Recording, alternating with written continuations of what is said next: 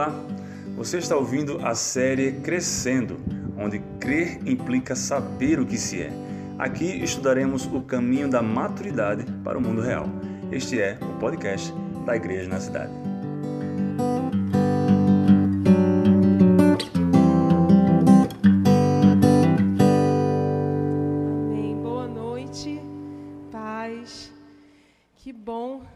Estar aqui mais uma vez com vocês. Em breve, sem parar, né, sem cessar, sem ter que ir embora.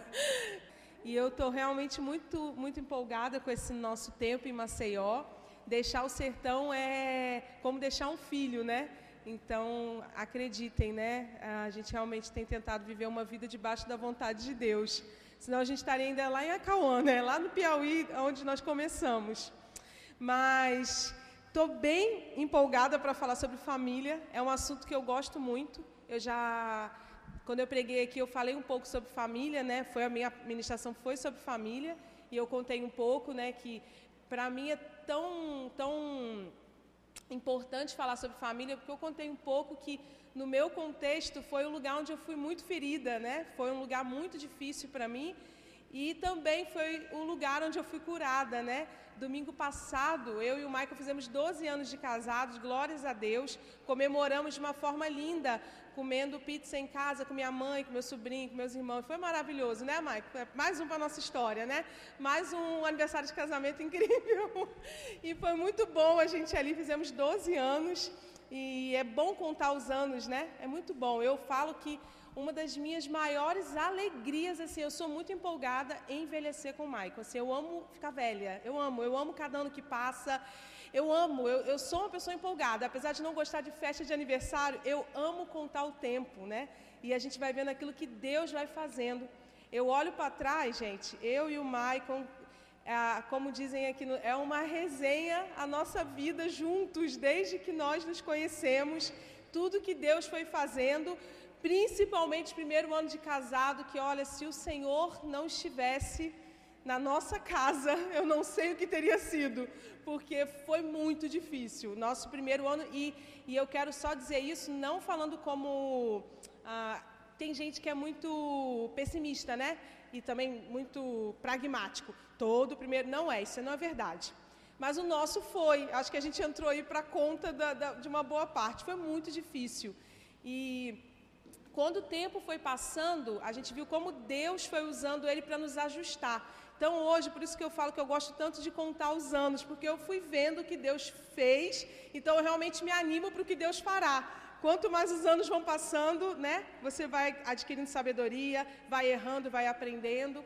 E para a gente começar aqui, eu queria só tirar uma dúvida. Eu queria saber aqui, do nosso grupo aqui, quem aqui é casado? Você vai levantar sua mão.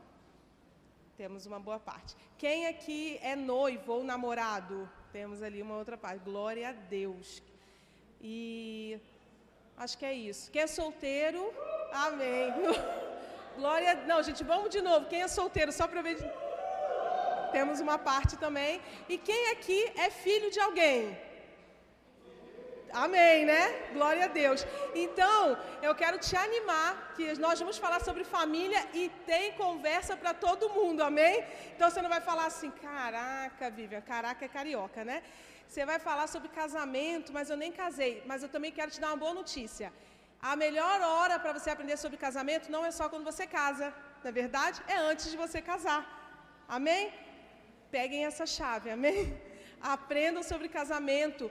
Meninas, andem com mulheres casadas. Meninos, andem com homens casados. Namorados, noivos, casal casado que não tem filho, andem com quem tem filho, porque você vai aprender, amém? A gente vai compartilhar a vida, as experiências, e isso nos enriquece muito, porque a gente gosta muito de se dividir em grupo, né? E é natural. Então, casada no casado, solteiro no solteiro, quem tem filho anda com quem tem filho. Então você vai se dividindo em grupo e existe tanta beleza nas nossas diferenças, né? Você está numa estação da vida, eu estou em outra, nossos irmãos estão em outras e a gente vai compartilhando. Então, é, andem com pessoas diferentes de você, né? Andem com pessoas que podem te ensinar. Não que os iguais não ensinem, mas vocês entenderam, né? Amém? Entenderam. Glória a Deus. Eu queria, para a gente começar, o meu roteiro vai ser falar um pouco sobre o propósito da família, como começou a família e os papéis dentro da família. Por isso eu disse que tem lugar para todo mundo, né? Porque se você ainda não é casado, eu espero que você queira um dia casar, mas você é filho, né? Nós vivemos no contexto de família, não importa como você esteja hoje, você pertence a um lugar, então tem assunto para todo mundo. Eu queria dar algumas definições sobre o que é ser família. A família é parte de um sistema de valores que Deus estabeleceu e usa a fim de se revelar. Amém? Outra definição que você pode anotar: famílias cooperam para os propósitos de Deus. Eu queria que você guardasse essas duas definições. Tem muita gente, e, e, e muitos de nós, às vezes, a, a gente vive uma vida muito com muita distração, né? E a gente não consegue enxergar é, o propósito das coisas que acontecem, porque elas são. Nós nascemos de pai e mãe.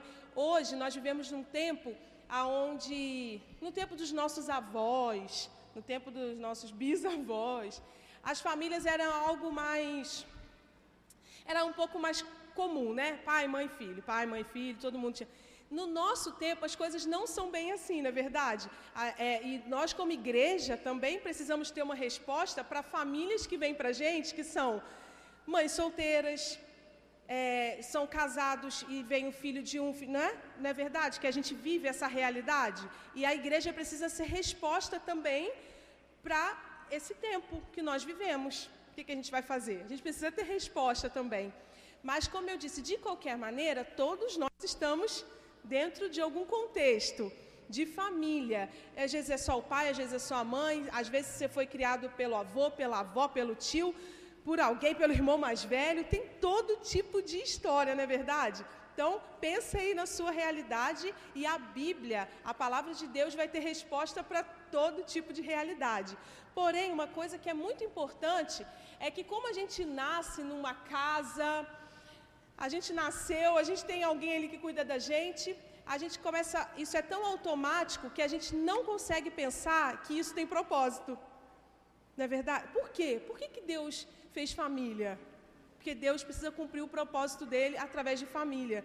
É tão interessante que família, a instituição família, ela vem antes da igreja, da instituição igreja, ela vem antes do Estado, né, do que nós conhecemos hoje como organização política. Antes de tudo isso, a família existe. Ela foi a primeira é, instituição criada por Deus. Se você for lá ver, está onde? No Gênesis no livro do início, no princípio. E não é nem lá na frente, é ali, ó, nos primeiros capítulos. Nós vamos ver Deus criando a terra, depois criando o homem. Aí depois que ele cria o homem, ele vai ver lá que os animaizinhos tinham par e o homem não tinha ninguém. Ele faz o quê? Ele fala: "Não é bom que o homem que só. Vou fazer para ele o quê? Uma ajudadora, uma mulher incrível para poder começar ali então uma família. E a primeira cerimônia de casamento vai acontecer ali no Éden, não é mesmo? A primeira. E aí existem declarações de Deus a respeito disso. E eu queria que você abrisse a sua Bíblia. Nós vamos abrir bastante a Bíblia hoje. Então eu queria que você abrisse em Gênesis 2, 24. E aí, no cap, no, nesse capítulo, nesse versículo que nós vamos ler, foi logo depois da criação nós temos todo, todo aquele relato, Deus faz o homem cair num sono profundo, tira ali a costela, cria a mulher, e ele faz algumas declarações sobre aquele casal, aquela família que está nascendo.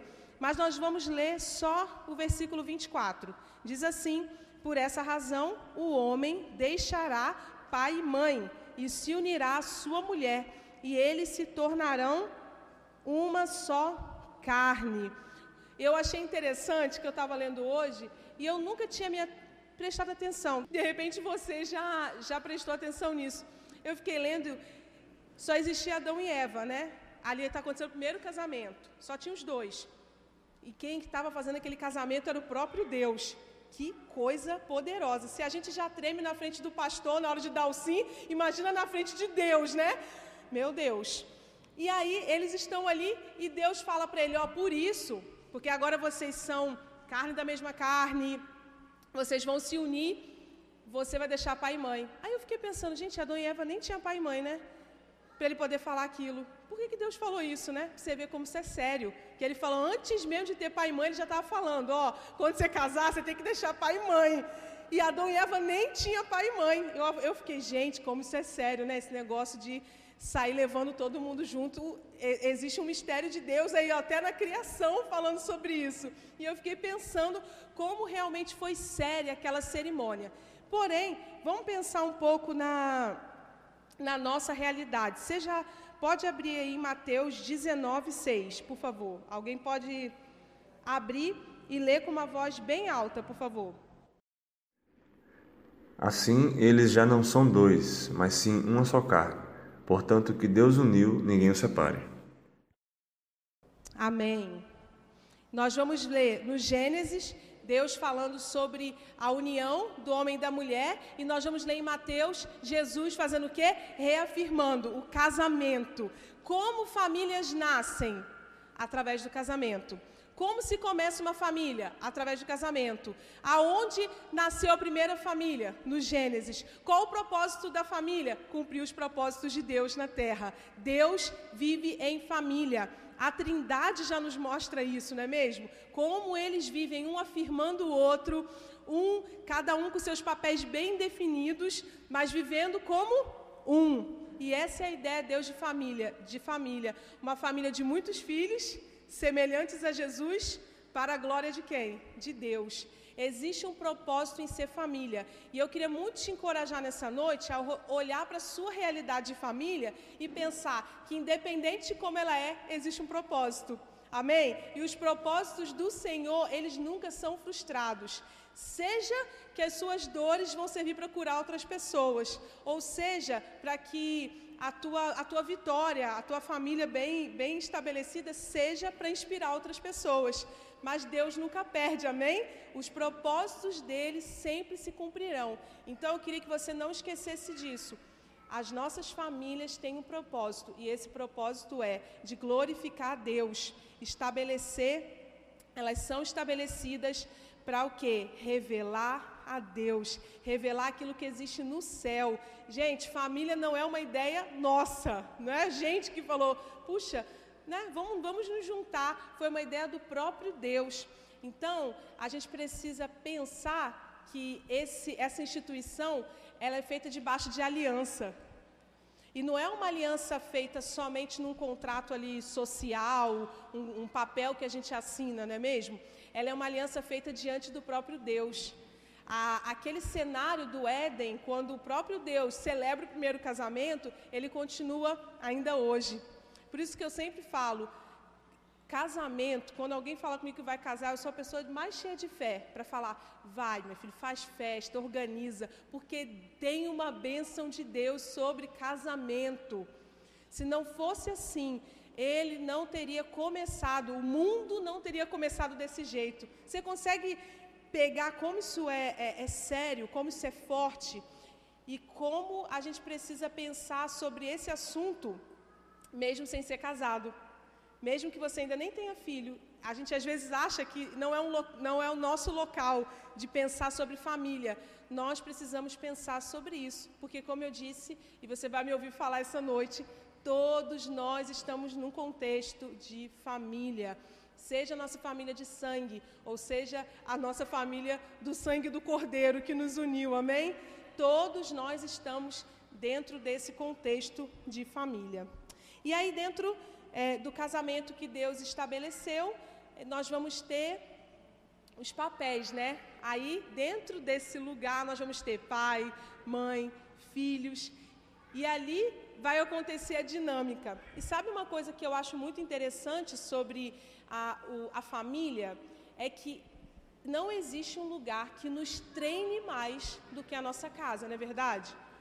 A nossa casa nos treina espiritualmente, nos treina emocionalmente, nos treina em todas as esferas que envolvem a nossa vida. Ali é o nosso lugar de treinamento, porque não tem possibilidade de nós vivermos com outras pessoas, dividimos um teto, né? dividimos uma casa e não sermos desafiados a crescer emocionalmente, crescer espiritualmente, não é verdade? A nossa família é esse lugar.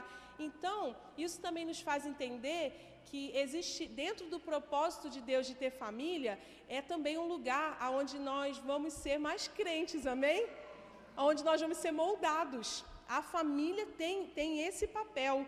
E aí que é a grande responsabilidade, porque famílias bem estruturadas vão ter excelentes contribuições no mundo, não é verdade? Elas terão excelentes contribuições no mundo. E a boa notícia dessa noite é que você, como eu, pode ter vindo de uma família muito complicada, mas Deus restaura tudo, amém? Deus restaura tudo. Então, essa promessa ainda continua sobre você, continua sobre mim. Amém? Eu queria que você abrisse agora em 1 Timóteo 5, no versículo 8. E alguém pode ler aí bem alto, por favor. Se alguém não cuida de seus parentes, e especialmente dos de sua própria família, negou a fé e é pior que um descrente. Forte, né? Esse versículo é forte. Queria que você gravasse isso aí, ó. Marca na tua Bíblia esse versículo. Esses dias eu ouvi alguém pregando sobre isso e ainda falou assim: se você já não fosse um, um, um, um não crente, seria ruim, mas fala que ele é um pior. É pior. É muito pior. E eu me lembrei hoje, enquanto eu estava orando sobre Sobre o nosso tempo aqui junto, sobre família, eu me lembrei de uma história que eu vivi há muitos anos atrás. Eu acho que uns 10 anos atrás. E quando eu estava orando, Deus me lembrou muito dessa história. Porque, queridos, o nosso grande desafio é, como eu falei, é nós sermos. A, a gente está falando para crente, né? Todo mundo aqui ama Jesus, tem seguido é discípulo de Jesus.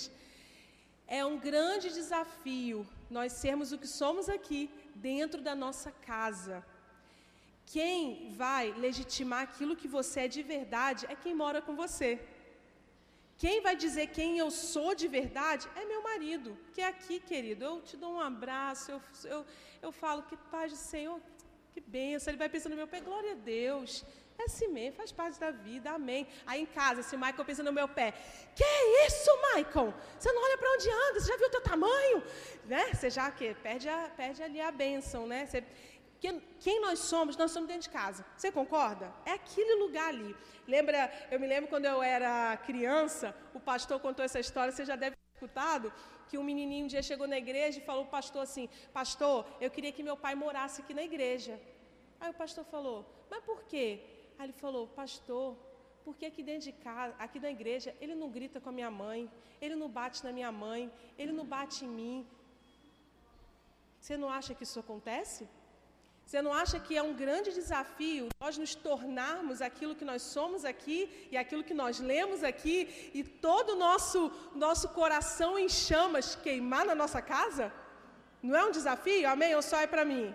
E ali, ó, você vai romper em fé. Você tem que, você tem que ficar ali bem posicionado, lembrando, Jesus tem propósito, tem propósito. É isso aqui que vai, isso aqui vai me desafiar, isso aqui vai me fazer crescer. Aleluia. Amém. Glória a Deus. Não é verdade? Você tem que lembrar que tem propósito, que aquele lugar ali te amassa, mas te faz crescer. Amém? Existe um propósito. E eu me lembrei dessa história que aconteceu uns 10 anos atrás. Eu estava ali agora orando e lembrei. Há uns 10 anos atrás, eu e o Maicon, a gente, a gente ama muito para monte. Tem tempo que a gente não vai. Nem sei dizer, porque assim, a gente não está sem fôlego, né, Maicon, para subir a montanha. Mas a gente sempre, sempre subiu a montanha da, da minha cidade, lá em Cabo Frio. E, e lá era um lugar onde se chama Morro da Guia. Aí os crentes, né, nós que a gente fala Morro do Guia, porque da Guia lá é, é uma referência à padroeira da cidade. E aí todos os crentes da cidade vão orar lá. Todos. Você chega lá à noite, é frenético o negócio. E estávamos nós lá, eu, Maico, minha irmã e mais, mas nosso pastor na época, mais umas quatro pessoas. Subimos um monte, chegamos lá, demos a mão, começamos a orar e cantamos música e sentamos, levantamos. Tinha muita gente. E nesse, nesse meio tempo, apareceu uma mulher. Gente, essa história é muito, muito, muito séria. Apareceu uma mulher. E essa mulher estava grávida. E estava nesse dia muito frio. A minha cidade, no, no inverno, faz um frio considerável. E estava todo mundo de casaco e ela estava com um topper, um short assim bem curto e um barrigão. E ela passava pela gente, e ela ia passando pela gente, e todo mundo orando, né? Cada, tinha muita igreja ali em cima naquela, naquela, naquele morro. E todo mundo ora dali, ora daqui. Ela passou, ela me, assim me, me, me chamou atenção. Era impossível não chamar. Um frio daquele, uma mulher grávida, já chama naturalmente, né?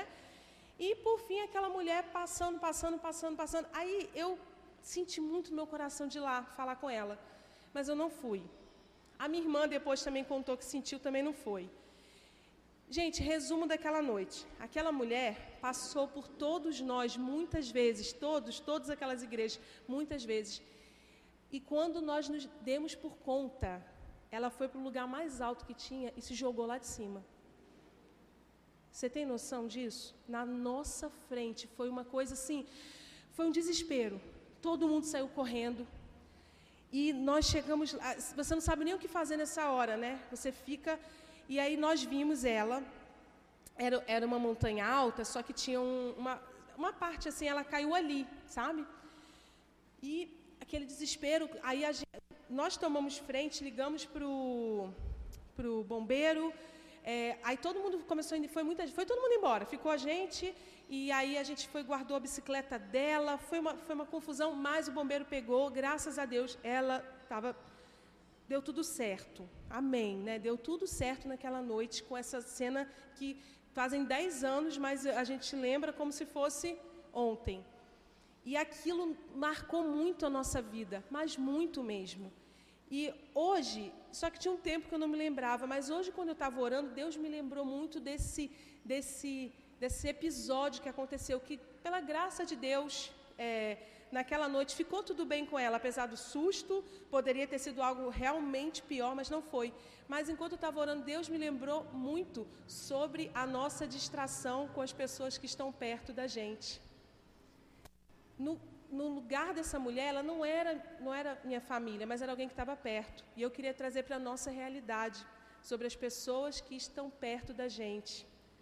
Queridos, nós só vamos tocar na ação se nós tocarmos a nossa casa. Esse lugar, a nossa casa, precisa ser o núcleo da onde vai sair todas as coisas, amém? Precisa ser um lugar aonde nós vamos nos importar, nós vamos investir. Assim como essa experiência que nós vivemos e que nos, nos marcou tanto sobre não ande distraído, não ande distraído. Perceba as pessoas que estão à sua volta. E nós temos a tendência a, a, a lutar para perceber os perdidos de fora. Mas nós abaixamos a guarda quando se trata dos perdidos de dentro. Não é verdade? Ou só eu que abaixo? A gente tem essa, essa tendência. Porque os anos vão passando e eles vão nos roubando desse lugar. Nós vamos desanimando, não é? Porque a gente não vê nada acontecer e a gente vai desanimando. Mas eu queria muito nessa noite que seu coração voltasse a queimar pela sua família, amém? Por quem mora com você. Pensa em quem mora, quem divide aquele teto com você.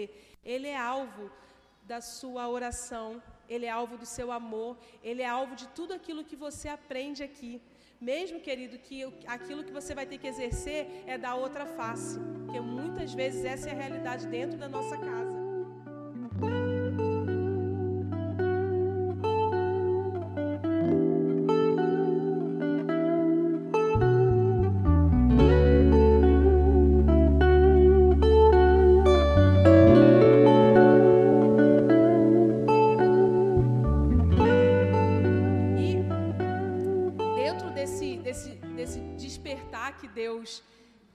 Dado muito sobre voltar a ter a mesma mesmo zelo, a mesma paixão sobre os da minha casa. Eu tenho, a gente tem vivido experiências muito lindas com o nosso filho, o Estevão. Acho que alguns de vocês conhecem, o Estevão tem cinco anos.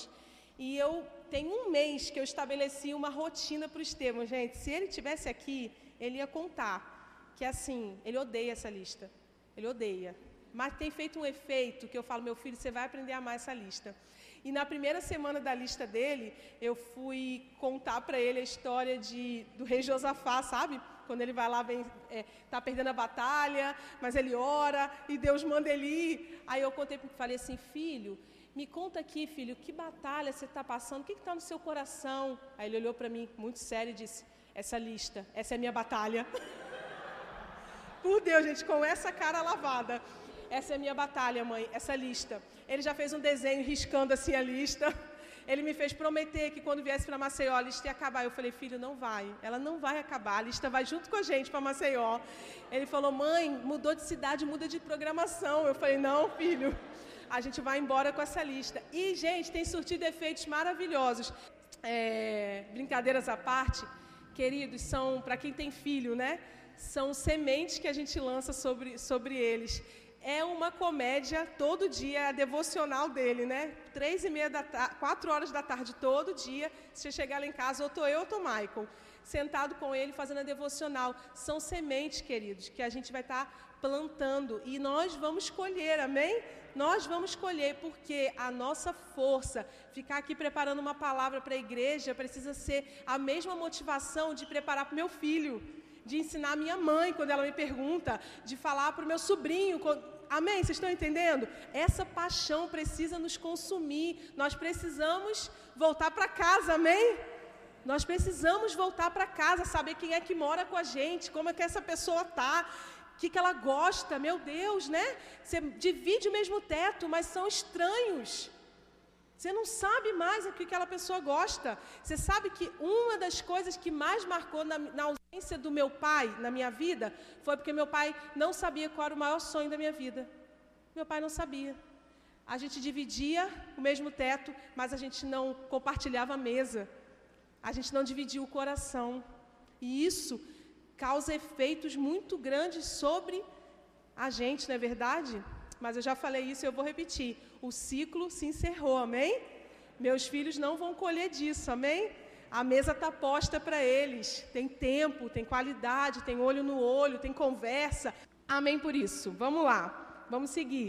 Depois que o casamento acontece, nós temos homem, mulher, marido esposa. Ali começa a divisão de papéis. Queria que você abrisse aí sua Bíblia em Efésios 5, 25. E não, não existe nada é, mais saudável para uma família que já tenha filhos do que pais e mães que têm papéis bem estabelecidos. E eles vivem esses papéis de forma saudável. Os nossos filhos vão ter uma boa colheita quando pai e mãe sabem os seus papéis. E queridos, é, é, eu até ouso dizer que filhos que não têm, às vezes tem ausência do pai ou tem ausência da mãe, se você é mãe, seja a mãe dele, a mãe. Porque existe a bênção de Deus em ser mãe, não precisa tentar ser pai, seja mãe, porque existe a bênção de Deus em ser mãe, assim como também existe a bênção de Deus em ser pai, seja pai, seja o melhor pai que seu filho poderia ter, seja a melhor mãe. E se tem pai e mãe, nós vamos ser pais, os melhores pais que os nossos filhos podem ter. Amém? Alguém pode ler aí Efésios 5, 25? Maridos, Amém. amem suas mulheres, assim como Cristo amou a igreja e entregou-se a si mesmo por ela. Amém. Nós temos, a gente escuta muito falar, é a coisa mais dita, é sobre o papel de submissão da mulher, não é verdade? A pessoa só fala assim, isso é um ponto de atrito entre muitas pessoas. Porém, é um desafio, a gente vai falar sobre ele. Mas você já pensou que grande desafio é um marido amar a mulher como Cristo ama a sua igreja e se entregou por ela? Você já pensou no tamanho dessa responsabilidade? Você já pensou no tamanho que, do amor que Jesus tem pela igreja dele? Você já pensou nisso? Que é um amor feroz, é um amor profundo, é um amor sem limite, é um amor grandioso. E é esse amor, maridos, que a Bíblia ensina que você precisa ter sobre a sua mulher. Então, vamos combinar que também é um grande desafio, você concorda que é um grande desafio? É um grande desafio você amar como Cristo ama a sua igreja.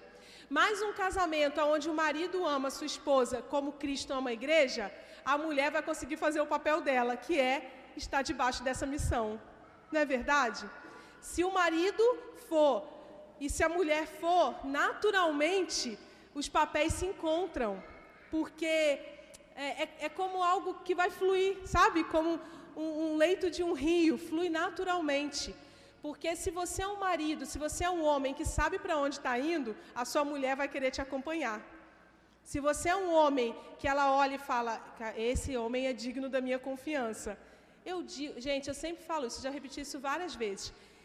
Ah, o momento mais difícil da minha vida foi quando em 2016, eu acho, eu já não sei muita conta, acho que 2016 em 13. Não, aí naquele tempo não tinha tanto. Sei lá, em uns 10 anos com o Michael, a primeira vez que eu escutei ele falar, não sei o que fazer. Aí eu, ah, não, Michael, você precisa saber. Então, você vai saber, vamos orar, você vai saber. Porque, querido, existe uma paz muito grande em você seguir um homem que você sabe para onde está indo. Existe alguém que ama a Deus e você falar: não, eu me submeto a isso. Eu me submeto a esse homem que me ama como Cristo ama a igreja. E ele, se precisar, ele entrega a vida dele por mim. Amém, Michael? Que Michael entrega, né, Michael? Glória a Deus. Existe uma bênção de Deus em cada um, está dentro do seu papel. E como eu disse, os filhos são abençoados, a igreja que você está é abençoada se cada um tiver fazendo aquilo que Deus chamou para fazer. O esposo precisa colocar as necessidades de sua esposa acima de suas próprias necessidades. E isso também é um grande desafio. Existe uma necessidade da mulher. E eu, eu, enumerei poucas delas, porque assim, o livro é longo, né? Das necessidades da mulher. Mas algumas delas é a mulher precisa se sentir amada, apreciada e valorizada. Não é verdade, mulheres? É básico isso, né? Se a gente tiver esse tempero dentro da, do nosso casamento, vai longe, a coisa flui. Por outro lado, o homem basicamente precisa de uma coisa. Alguém sabe? Respeito. Homem é movido ao respeito. Mulher é movida a um livro que não termina.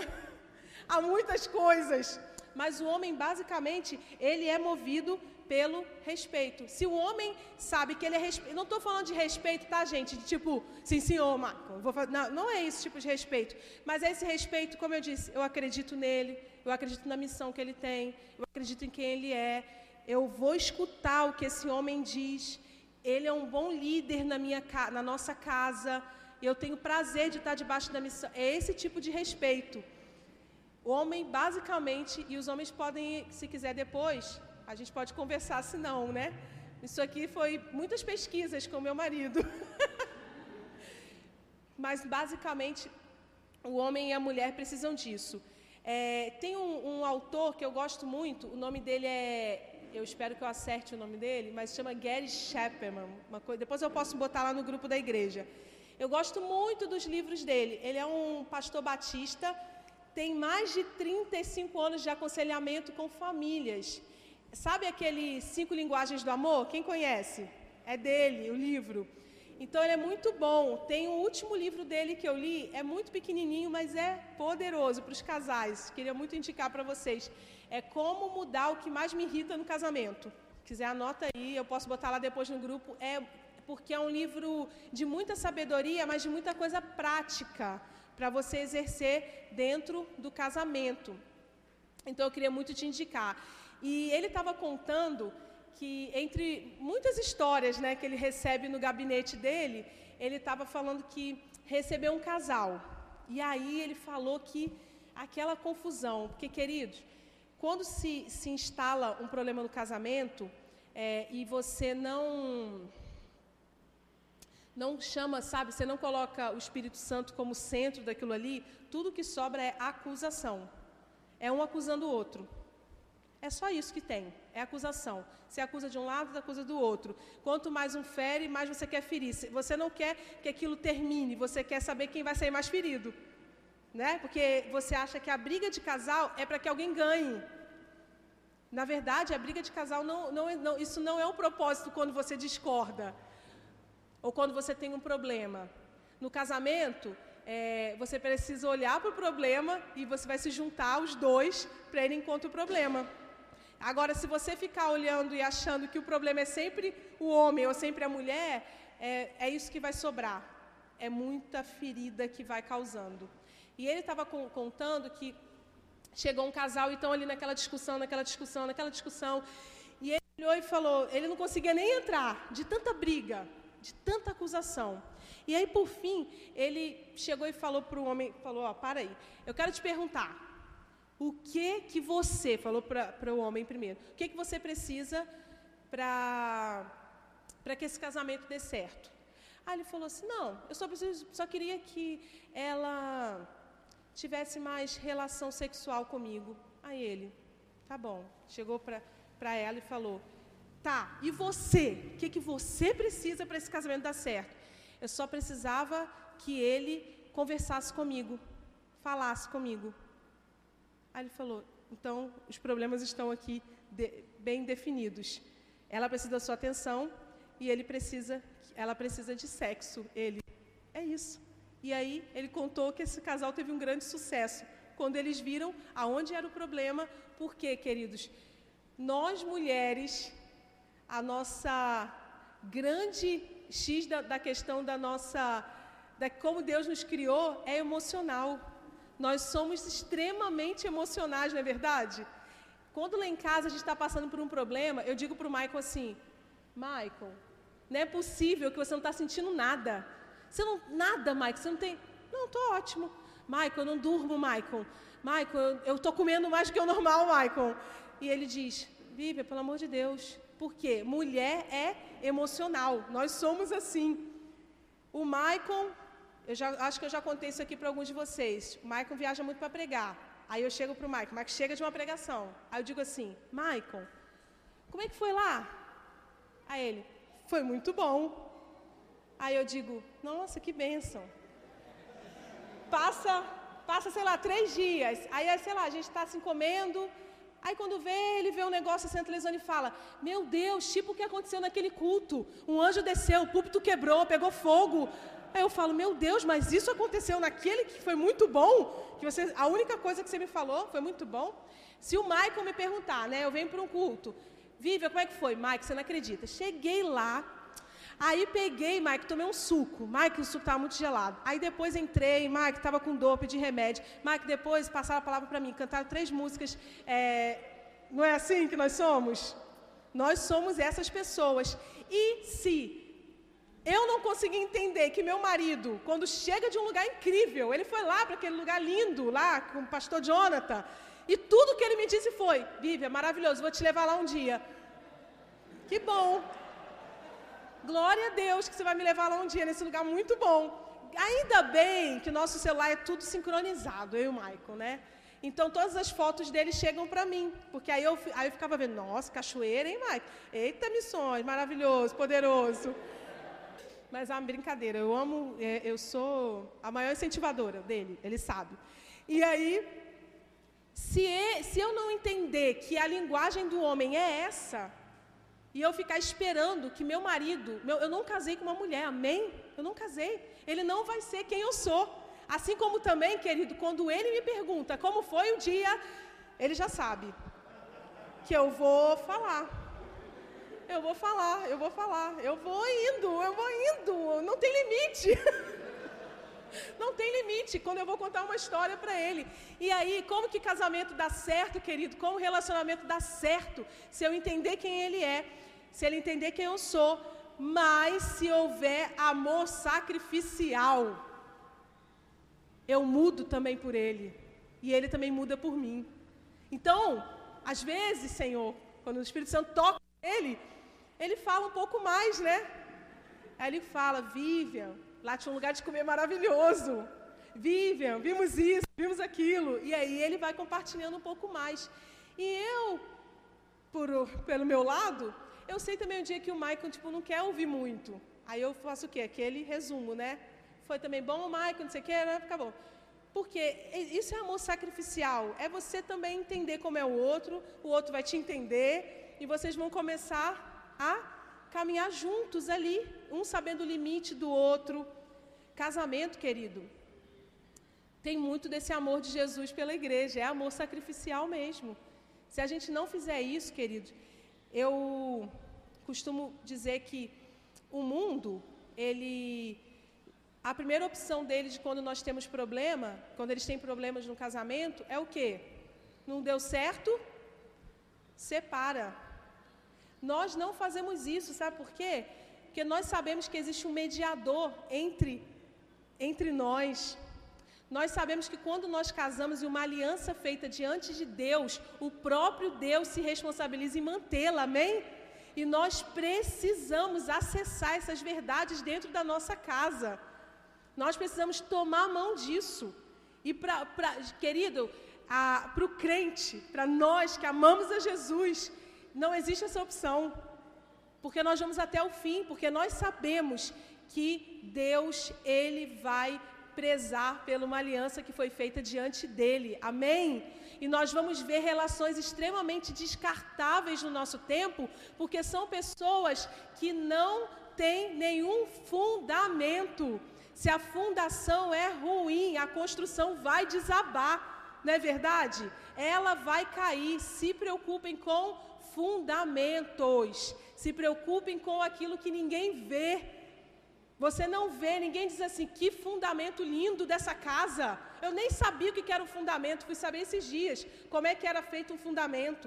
Que a gente tem um casal de amigos que são muito bons com isso, sabe? A gente passa, eles falam, olha como que o pessoal aqui constrói a casa. E eu digo, gente, tá, tá subindo. Ele fala, não, mas olha isso aqui, ó, que ninguém vê.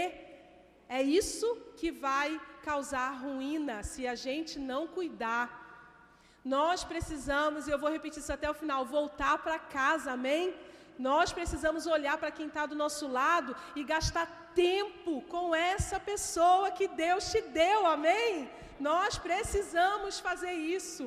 Nós precisamos investir a nossa paixão pela nossa casa. E queridos, isso terá um reflexo poderoso no mundo.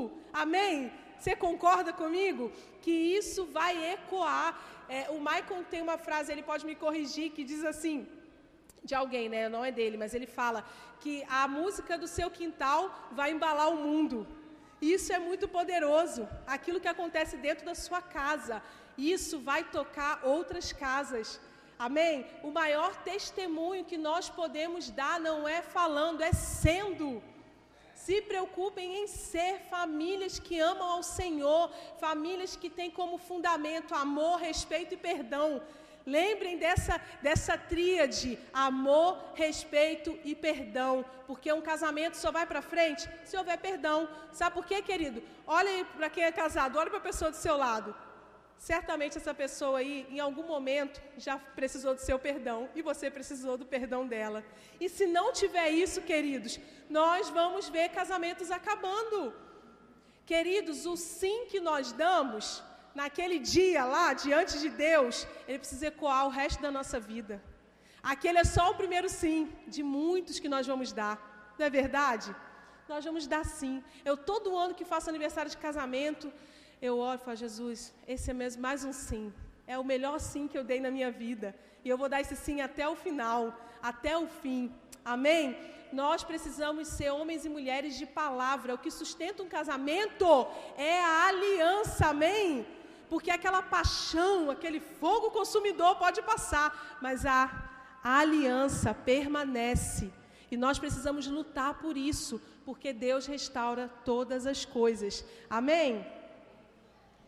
Queridos, já estou caminhando para o fim. Mulheres, assim como o desafio do homem é amar a mulher como Cristo amou a igreja, o nosso desafio é o quê? Ser submissas. Oh, desafio bom. E eu tenho uma definição e eu queria compartilhar com vocês de, de submissão. A gente poderia gastar horas falando de cada tópico desse, só para homens, só para mulheres, só para filhos.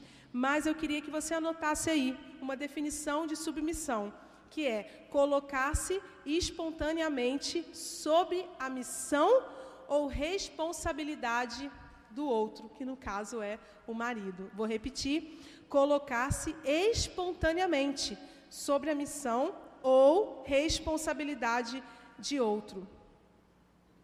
Não é algo que é imposto. Não é algo que a gente vai fazer, eu tenho que ser, né? Não é algo penoso. É algo piedoso. É algo que surge realmente espontaneamente no nosso coração. Quando nós nos casamos e quando a gente faz uma aliança com esse homem, né, que Deus nos deu, e espontaneamente nós nos colocamos nessa missão debaixo da missão deste homem. E isso passa e é e passa a ser a nossa missão. Eu sempre falo quando as pessoas me perguntam sobre submissão, eu digo assim, gente, a submissão não significa que a mulher deixou o cérebro no altar. Tipo assim, ficou lá, não penso, não penso mais nada. Não penso, não, não tenho escolha, não tenho, não tenho opinião. Isso não é verdade. Porque se você tem um marido que é um homem piedoso, se você tem um marido que ama você como Cristo ama a igreja, ele vai se importar muito com o que você pensa. Gente, o Michael se importa muito com o que eu penso. Ele está sempre, tudo, assim, eu poderia dizer que 90% das decisões da nossa vida, algumas ele já disse, Vivian, olha, é, é isso aqui. E eu digo, amém, vamos lá. Às vezes eu digo, Michael, mas mas por que isso? Né? Gente, isso é normal. Né? Quando a gente fala de submissão, não é que o Mike vai falar assim, Vivian, estamos mudando agora para, sei lá, para onde? Para Rocinha, lá no Rio de Janeiro. Aí eu vou dizer, tá bom, Mike, você falou, já estou arrumando a mala. Eu vou dizer, Mike, como assim Rocinha? A gente não ia mudar para Maceió? Como que agora as coisas mudam? Por que, que mudou? O que, que Deus falou com você? E querido, quando o casal anda em unidade de espírito, Deus também vai falar com você. Eu me, quando eu e o Michael nos casamos, no primeiro ano, eu disse que foi muito difícil. Gente, se eu contar, gente, está sendo tudo gravado, né? Vocês iam rir muito. Que a gente, a gente tinha um nível de imaturidade tão grande, mas tão grande, que eu, confessar um pecado, eu ficava assim, ó, o Michael já pregava sempre, desde que eu conheci. Aí o Michael estava pregando, né? Terminava o culto, eu, que isso, hein? Falando sobre amor, hein? Nossa! Que palavra, hein, pastor? Que bênção, glória a Deus, hein? Aí ele falava, preciso do diabo para me acusar, não, né? Lá em casa, a gente, eu e o Maicon brigavam, a gente brigava. Aí, se eu tivesse um compromisso, tipo, daqui a um mês, eu dizia: ligar, ó, oh, gente, eu não posso, porque não estou bem. Um mês antes. O Maicon, a gente brigava, ele se arrumava para ir para a igreja. Eu ficava, Maicon, meu Deus, Maicon, como assim você vai para a igreja? Eu pregava lá. E ele ia lá, feliz da vida, uma unção. E eu terminava o culto só ali, ó. Eu ficava olhando, eu ficava olhando mesmo para ele. Eu, glória a Deus. Que palavra! Eu ficava debochada, gente. Oh, meu Deus, muito, é muita imaturidade, né? Meu Deus. E aí foi isso, gente. Era do nível assim, tipo, Michael, você tinha que ter falado tal coisa. Michael, que e ele tipo me repreendia e eu lá, meu Jezabel, né? Tipo toda toda feliz da vida lá, achando que estava arrasando. E aí a gente entrou numa crise muito grande, muito grande mesmo. É, o Maicon, ele era, sempre foi muito apaixonado por Jesus, por missões, sempre, sempre, eu também. Nós nos conhecemos já nesse contexto.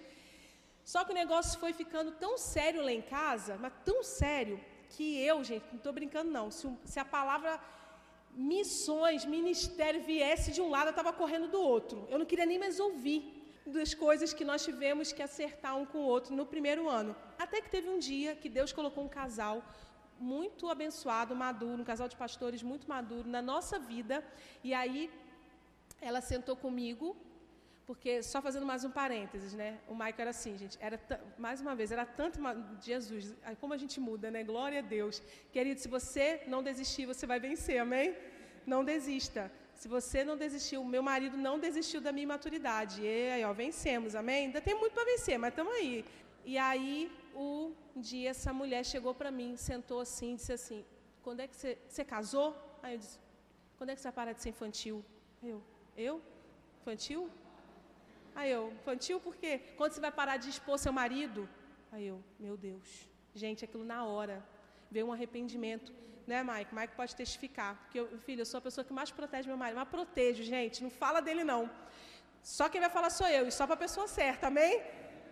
Uma vez eu tive um, uma ideia brilhante. Eu disse assim: já sei o que eu vou fazer para consertar a bagunça do Michael. Eu falei, em casa, sozinha, né? Gente, pessoa desocupada. Pessoas desocupadas. Ouçam isso. Eu, até gra... eu, eu separei um versículo hoje para falar sobre, mas eu esqueci onde está. Pessoas desocupadas, elas dão trabalho. Elas dão trabalho. Se ocupa, querido, que você para de ficar pensando besteira. Se ocupa, faz alguma coisa. E era eu, essa pessoa em casa, desocupada. E aí eu cheguei e falei, tive uma ideia. Tudo que o Michael deixar fora do lugar, eu vou botar na, do lado dele da cama. Tipo assim, onde ele dorme. Porque assim, ele vai ser obrigado a guardar. Querido, a montanha se acumulou. Porque simplesmente ele pegava aquilo que eu botei Aí ele ia dormir, ele botava no chão. Aí no outro dia eu botava para a cama. Aí no outro dia ele botava para o chão. E isso foi indo, até que um dia eu falei, meu Deus, esse trabalho está triplicado, porque agora eu vou ter que guardar isso tudo de uma única vez. Aí eu falei, que, aí eu entendi, querido, que no casamento tem coisas, se você ficar lutando para mudar teu marido, ou se você ficar lutando para mudar tua esposa, você vai perder de viver grandes momentos com ele, porque tua força vai estar tá na toalha que ficou em cima da cama. Querido, o que é uma toalha em cima da cama para uma vida inteira juntos? Não é nada. Então, a gente abraça e vai, amém? A gente abraça e vai com, com, com os problemas. Esse mesmo livro desse autor que eu falei, ele contou uma história que eu achei sensacional. Ele falou que a mulher dele tinha um problema grave de deixar a gaveta aberta e porta. E ele falou que aquilo irritava muito ele. Mas era tudo. Onde ele passava, a porta até que o filho e a eles têm um casal de filhos, se eu não me engano, já até machucou. Olha que machucou. Aí ele falou: Puxa, agora que machucou, não é possível, ela vai fechar. Chegou no outro dia, tudo aberto de novo. Aí ele disse que foi orar. Ele falou: Deus, sério, isso está me incomodando muito. Isso está me incomodando muito, esse negócio de deixar. E aí Deus falou assim para ele: Gary, conta quantos segundos, quanto tempo leva para você fechar as portas e as gavetas. Aí ele disse que contou, levava oito segundos. Aí ele chegou para ela e falou assim: esqueci o nome da esposa dele, Fulano, a partir de hoje, não se preocupe mais. Eu vou fechar as gavetas e eu vou fechar as portas. Aí disse que ele olhou para ela e falou: tá bom. Aí ele falou: oito segundos resolvendo o problema do meu casamento. Porque casamento é isso. Amém? Casamento é isso. É você morrer para que aquilo possa ter vida. E queridos, casamento normalmente não termina por problemas gigantes. Eu sempre repito isso: ninguém tropeça em montanha. A gente tropeça em pedra pequena, em coisas que são do dia a dia, que vão desgastando. Quando você vê, o copo está cheio. Não foi só aquilo que, que botou o ponto final, é toda uma história. Então, se preocupem hoje em olhar para as pedrinhas que estão ali, sabe? incomodando, incomodando. E vamos tirar essas pedrinhas, amém? Amém. Último tópico, falar para os filhos. Quem aqui é filho? Glória a Deus, gente, todo mundo aqui é filho. E eu queria dizer para você que família não é lugar de usufruir, mas de contribuir. Amém? Família não é só um lugar onde eu fico para receber, como filho, né? Eu fico lá só para receber. Minha mãe lava minha roupa, aleluia. Minha mãe cozinha para mim, meu pai trabalha, meu pai me presta o carro, sei lá como é a sua realidade. Família não é só um lugar onde eu vou receber, mas é um lugar onde eu vou contribuir. Amém? Nós, como filhos, muitas vezes a gente acha que a responsabilidade de tudo é do pai e da mãe. Do que deu certo, do que deu errado.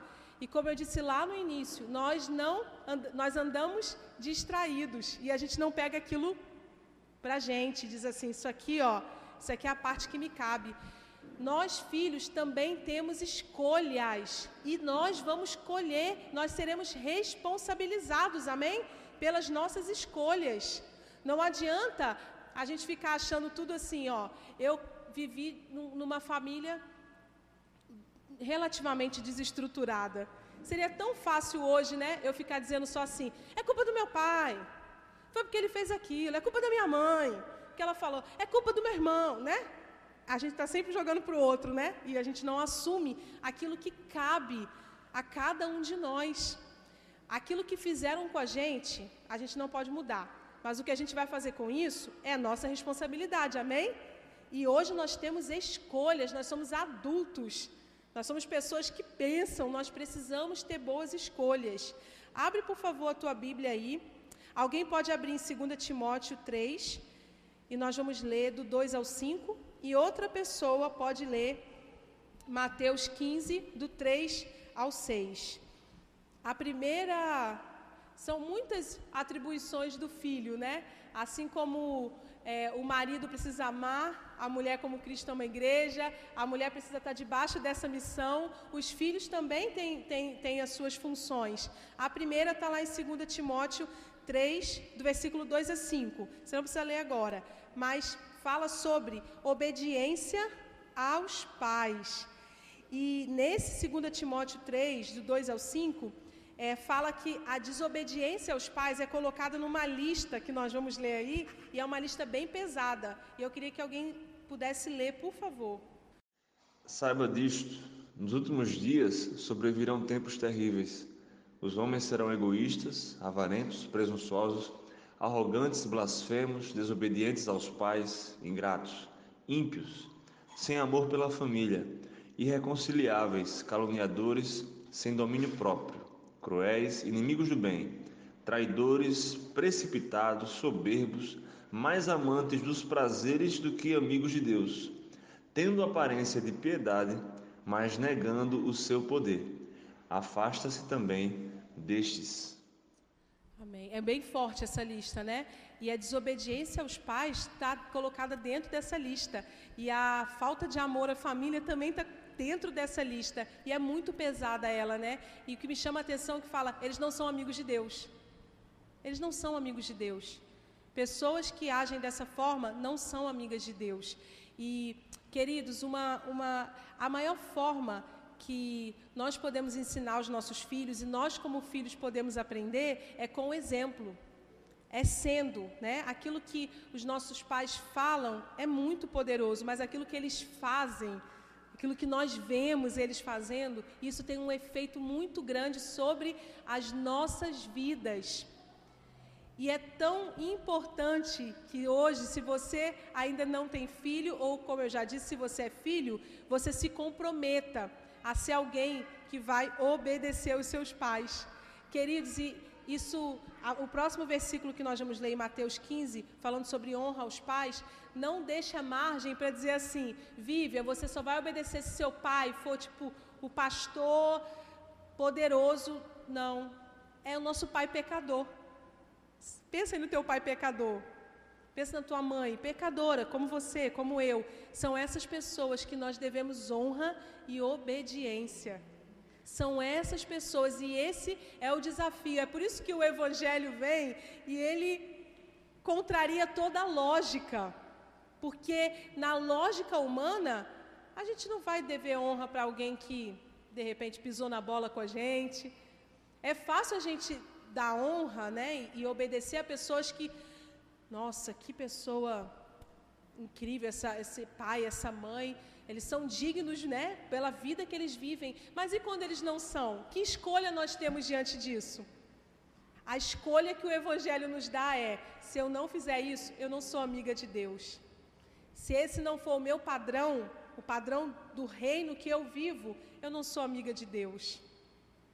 E alguém pode ler, por favor, Mateus 15, do 3 ao 6, por favor. Do... Ele, porém, lhes respondeu: por que transgredis vós também o mandamento de Deus? Por causa da vossa tradição? Porque Deus ordenou: honra teu pai e tua mãe, e quem maldisser a seu pai ou a sua mãe, seja punido de morte. Mas vós dizeis: se alguém disser a seu pai ou a sua mãe, é oferta ao Senhor aquilo que poderias aproveitar de mim. Esse jamais honrará seu pai ou a sua mãe. E assim invalidastes a palavra de Deus por causa da vossa tradição. Amém. Se nós temos um mandamento com promessa, que é honrar os nossos pais, para que os nossos dias se prolonguem, aqui está dizendo que quem não faz isso é digno de morte. São coisas muito fortes, não é mesmo? Não sei se você já tinha parado para ler como isso é forte, mas como isso precisa estar enraizado dentro do nosso coração é, essa cultura de honra dentro da nossa casa, essa cultura de servir, sabe? Quando, quando Jesus nos ensina que o maior no reino é aquele que serve, é esse serviço que a gente precisa colocar dentro da nossa casa. sabe? É, maridos que lavam a louça, por exemplo. Isso de fato é obrigação, é mais nossa, né? Na nossa rotina, a mulher que acaba fazendo mais isso. Mas maridos que vão lá e lavam a louça, olha como você está demonstrando honra. Se de repente você mora com tua mãe e com teu pai, de repente é tua mãe, ela que faz lá tudo, cozinha, você pegar um dia para dizer, mãe, senta aí que hoje eu vou fazer a comida, isso é honra. São coisas simples que nós podemos semear na nossa casa. É muito engraçado que lá na minha casa, a minha família, nós somos quatro, duas, eu e minha irmã, e tenho dois irmãos. A minha mãe está passando um tempo aqui comigo, né? Aí ela falou, Vive, é impressionante. Ela só mora com os homens agora lá. Ela falou, impressionante. Quando eu estou aqui, ninguém morre de fome lá. Todo mundo sabe cozinhar, todo mundo sabe lavar, todo mundo. Agora, quando eu estou lá, todo mundo desaprende. Ninguém sabe fazer uma comida, ninguém sabe botar uma roupa na máquina. E essas coisas são simples, mas se nós pensarmos, pode ser uma boa forma de demonstrar honra por quem você mora junto. Como eu falei, a nossa casa não é só um lugar onde nós vamos receber, mas é um lugar onde nós vamos contribuir. Nós fazemos parte daquilo, daquela vida que acontece ali. Muitos de nós que somos filhos, a gente tem a casa como quase uma pousada, um hotel. Só chego para dormir. E você não investe o seu tempo e a sua força e a sua alegria. Tem gente, eu, eu, eu conheço vários casos assim, de mães que falam com a gente, tipo, vem se aconselhar e pessoas que caminham perto da gente e falam, olha, sincera, eu já ouvi isso, gente, isso é, é uma dor que dá no coração. Essa pessoa que eu vejo com vocês não é a que mora comigo. Você já pensou que, que, que sério isso? Você já pensou como isso é sério? Ela não é assim. Ela não é assim em casa. Ela não fala, ela não conversa, ela não conta nada. Ela só vive no mundo dela. Ela só quer saber da igreja e ela não quer saber da casa. Isso é muito sério. Nós fazemos parte desse lugar que vivemos e nós precisamos investir a nossa força. O Billy Graham, ele falava uma, uma, uma frase que eu acho muito, muito uma, uma, uma pequeno, um pequeno parágrafo, na verdade. Ele diz assim, que seu lar seja a sua igreja, que seus filhos sejam sua congregação, que sua sala seja um santuário e que seus joelhos sejam o altar sagrado. Eu queria te encorajar nessa noite a voltar o teu coração para a tua casa também. Eu marquei aqui uma frase que diz assim: O que uma geração tolerar, a próxima abraçará. Aquilo que você hoje vive, se você não consertar, os teus filhos vão colher. Eles vão herdar isso. A tua casa, os teus pais, as pessoas que vivem próximas de você, aquilo que você hoje tolerar e você não se posicionar para mudar dentro do seu casamento, com seus filhos, com seu pai, com sua mãe, aquilo que você não consertar, isso vai para outras gerações. Porque nós vamos reproduzir aquilo que nós aprendemos. Nós vamos reproduzir. Eu queria muito te encorajar nessa noite a, avivar o seu coração sobre a sua família. Nós poderíamos ficar aqui muitas horas falando sobre cada, cada caso, né? cada, cada papel, mas não existe nada melhor do que o Espírito Santo que vai falar com você aí, aonde você está, aonde você precisa consertar. Queridos, se você, se tem alguém dentro da sua casa que você precisa perdoar, se posicione nessa noite. Se de repente você hoje está pensando assim, puxa, Vivian, eu acho que eu eu sou uma pessoa bem legal e eu acredito que você é, todo mundo aqui é muito, mas eu estou precisando de ser esse cara legal dentro da minha casa. Eu estou muito sem paciência dentro da minha casa nessa noite, o Espírito Santo está aí para te ajudar. De repente, você já está com o seu casamento, sabe, na, na, UTI, né? Não tem, não tem mais fôlego seu. São os aparelhos que estão mantendo vivo. O Espírito Santo está aí para poder arrumar. Se de repente hoje você está com problema com seus filhos, ou você está com problema com seu pai, com sua mãe, não sei qual é a tua realidade. O Espírito Santo está aqui para te ajudar. Não existe, queridos, absolutamente nada, nada, nada que a gente possa passar aqui horas ensinando se você não se posicionar diante dele. Se você não falar, olha Deus, vem aqui, sabe, vem aqui me salvar, porque eu não estou sabendo ser isso dentro da minha casa. Querido, vergonha, vergonha não é a gente assumir os nossos erros, vergonha é a gente fingir como se não tivesse acontecendo nada. Vergonha é viver uma vida distraída e lá no fim a sua colheita ser ruim. Ou então nem ter nenhum, nenhuma colheita, porque você não se posicionou. Desde aquele dia que eu preguei aqui, o que eu sinto muito no meu. Eu preguei sobre família, hoje estou falando sobre família. É, nós vivemos um ano muito atípico, onde a boa parte de nós passamos muito tempo dentro da nossa casa. Eu vou dizer por mim, eu e o Michael, nesses anos todos de casado, só teve uma vez na nossa vida que a gente viveu tanto tempo assim, sem ele sair de casa para trabalhar, para cumprir a missão, que é maravilhoso. Foi quando a gente morou fora por três meses. E a gente não tinha para onde ir. Era, era um quarto. Nós moramos em um quarto. Lá na Jocum, lá na Nova Zelândia. Era um quarto. Eu, Maico Estevo. Eu, Maico Estevo. Eu, Maico Estevo. Três meses. Meu Deus. Eu e nós três. E agora, esse ano, nós passamos meses e meses. Será que a gente não precisa olhar e ver que Deus está nos ensinando algo com isso? Que Deus tem nos chamado para fundamentos. Fundamento, fundamento está na nossa casa. Não ande distraído. Queria que você fechasse os seus olhos.